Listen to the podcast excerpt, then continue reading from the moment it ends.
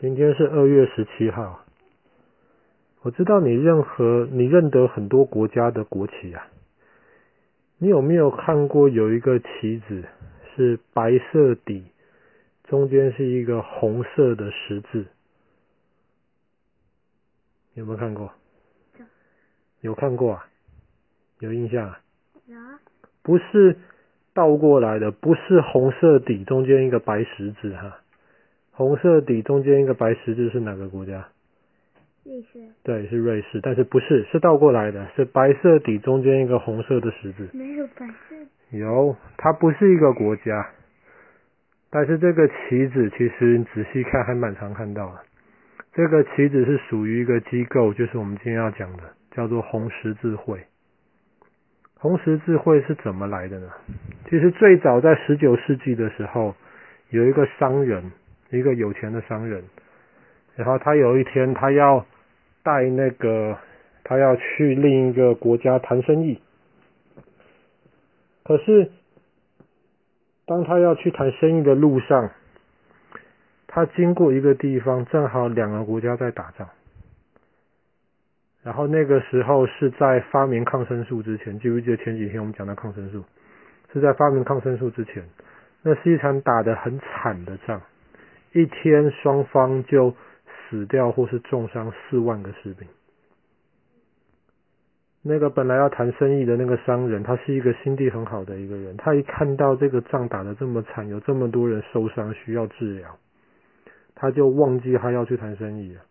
他就马上停留下来，在那边帮助那些受伤的人，处理他们的伤口，帮助他们。后来附近村子有很多的人看到了，也被感动。也跑过来帮助那些受伤的那些人，所以就是因为这一些人的合作跟他们的帮助，很多在战场上面受伤的一些士兵就得到了治疗。后来这个人回到了他家，他是瑞士人。后来当他回到瑞士了之后，他就把这件事情，他在战场上面看到这么惨的事情写成一本书。然后把他怎么样提供给这些受伤的士兵帮助的经验也写下来。后来他把这本书花用自己的钱出版了，他也给了很多人看。后来有很多人都受到了影响。第一个，他们没有想到战争是这么残酷；第二个，他们没有想到他们这样子平凡的人都可以给这些士兵很好的支持。所以后来他们就在一起开会，他们就决定了，他们要开始一个新的一个组织，就是我们今天要讲的红十字会。这个组织的目的是干嘛？这个组织的目的就是，当有人在打仗的时候，比方说 A 国跟 B 国在打仗，红十字会不管你是 A 国的士兵受伤还是 B 国的士兵受伤，他不管是 A 国队还是 B 国队，他不管。只要有人在受伤，有人需要医治，士兵也好，或者是因为打仗受影响的老百姓也好，红十字会就会到战场上面去帮助治疗那些人。这个想法很好，所以后来越来越多国家就开始在他们国家里面开始自己这个国家里面的红十字会。然后不同国家的红十字会在一起，就决定了我们接下来这个红十字会该怎么做。所以到第一次世界大战的时候，第一次世界大战当然打得更惨。可是很多红十字会的一些一些志愿者，一些不要拿钱、不要拿薪水就去参与红十字会帮助的一些人，其中有一些医生，也有很多是老百姓。他们就到战场上面去，一方面提供必要的帮助，二方面他们还去医院去慰劳那一些那一些受伤住院的人，或者是帮他们把他们写的信带给家人，或者是把家人写的信能够带给这些在医院里面受伤的士兵。还有一些情况是有一些士兵被对方的国家抓起来了，就被抓到了监牢里面去。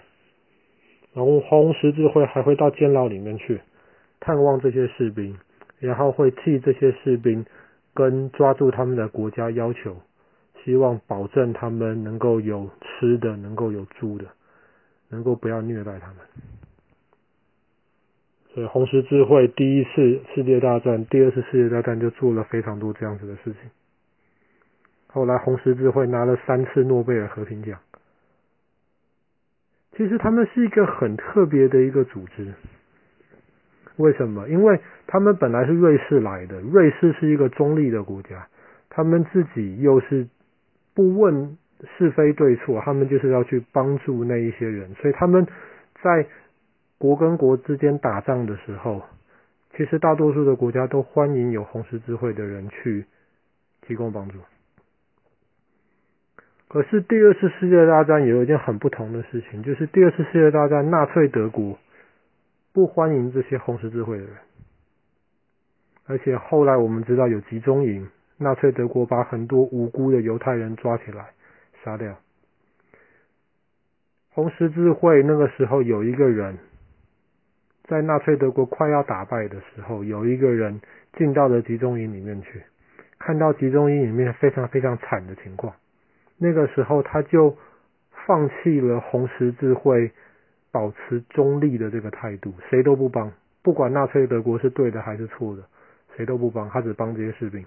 这个人就放弃了这个态度，这个人就把集中营里面看到的事情告诉了即将攻打过来的美国军队。美国军队一听这么惨，就优先的去攻击那个集中营，把集中营的德国士兵赶走，把集中营里面六万多个人救出来。这件事情其实是对的。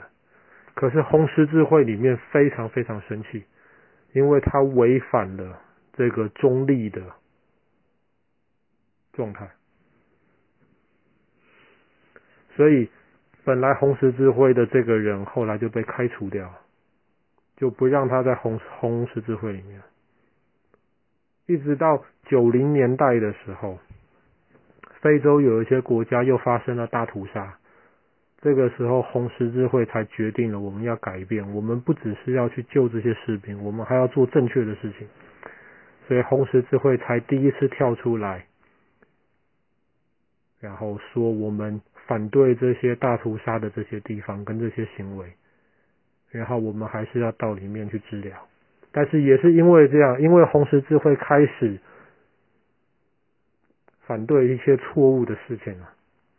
所以现在就越来越多会听到红十字会的医生或是红十字会的一些工作人员，他们到战场上面去的时候，他们也变成了攻击的目标。在红十字会里面工作很多很多是义务的，他们没有拿薪水，他们只是纯粹想帮助人。